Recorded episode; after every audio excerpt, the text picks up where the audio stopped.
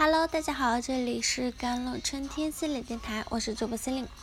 今天跟大家分享的文章叫做《拥有一个好的身体，才能在人生至暗时刻找到重新出发的勇气》。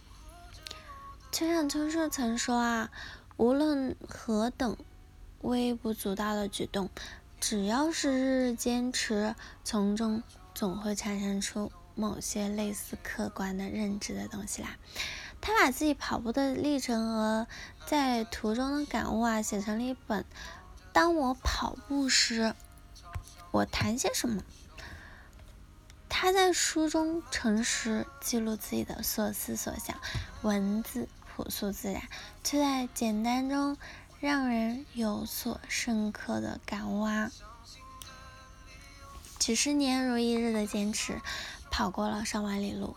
村上春树说：“跑步带给他的，绝非是只是好的身材。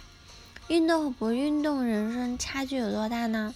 从一个人身材和精神状态就可以看出来。”村上春树说：“倘若从不偷懒，坚持努力，代谢便可以维持在高水平，身体越来越健康强壮，那个老化恐怕也会减慢啊。”运动是最天然的保养秘籍，也是性价比最高的投资啊。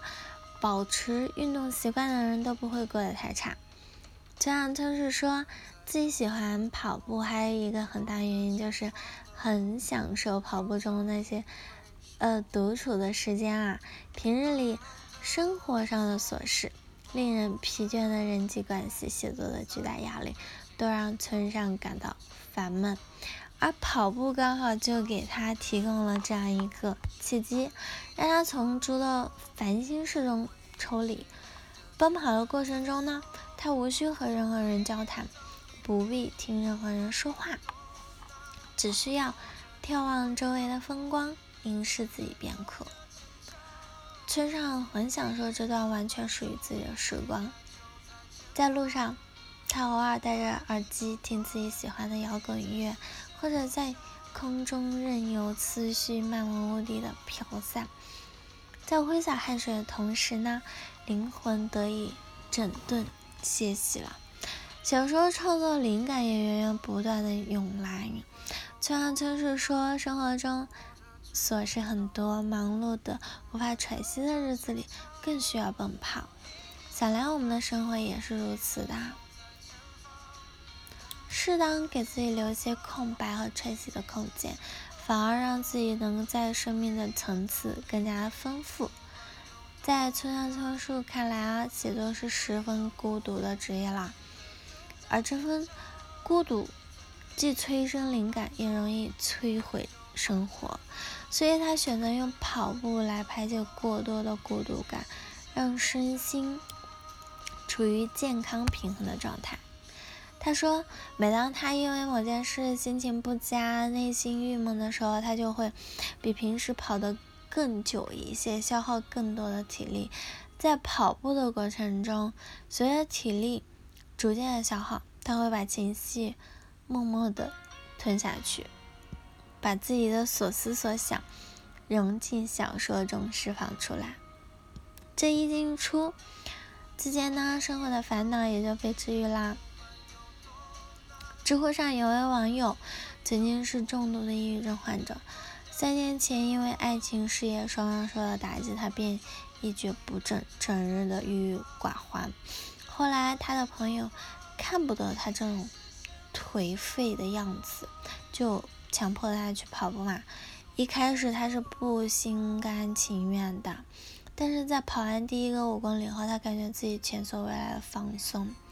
好像心里所有的郁闷都随着汗水排出去了，从此呢，跑步成了他生活中的一部分。他说，坚持跑步带给他的，除了宣泄的压力之外呢，更多是一种精神的滋养。就像作家阿罗尔所说，在奔跑的路上，没有人和你说话，你却在交流。风穿过你身边，且听它的低吟。再听脚下的沙沙作响，看天空宽广湛蓝。也许困惑你很久的难题，都在不经意间得到了释然。运动可以治愈身心，让自己远离浮躁与矫情。当你步履不停的奔跑的时候，所有的自卑、怀疑都会随着风景的移动被抛诸脑后。当你在努力改变自己、提升自己，对人生掌控感啊就会越强，生活的烦恼自然烟消云散啦。有句话说得好，自律并不意味着变美变瘦，它还是一种生活态度，是自我控制的能力。想要变得自律呢，需要和自己的懒惰做斗争了，需要克服各种困难，要规律作息，找到属于自己的节奏。而当你不再以忙和累作为借口，早上不再懒床，而是立马起床跑步时，你就会离更好的自己更近了一步啊！只有对自己狠一点，懂得约束和自控，才能在诱惑遍地的世界。活出自己的精气神，特别喜欢就像称说一句话，就一段话，他说：“人类天生就具有奔跑的欲望，需要做的就是将它释放出来。没有爱，我们无法出生；没有跑，我们无法存活。或许我们所有的问题，暴力啊、疾病啊、肥胖、抑郁啊、贪婪，都是我们从停止奔跑的那一刻开始的。运动是维持。”健康的维密的秘方啊，也是治愈身心的良药。人生是一条漫长的马拉松，途中有坎坷也有风雨。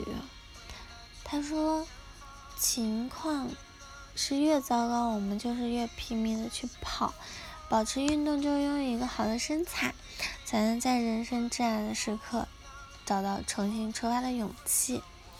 当你健康自律，你就会发现没有跨不去的坎，也没有过不去的事儿。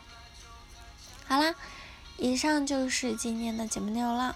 咨询请加我的手机微信号：幺三八二二七幺八九九五，我是 c e l i 我们下期节目再见。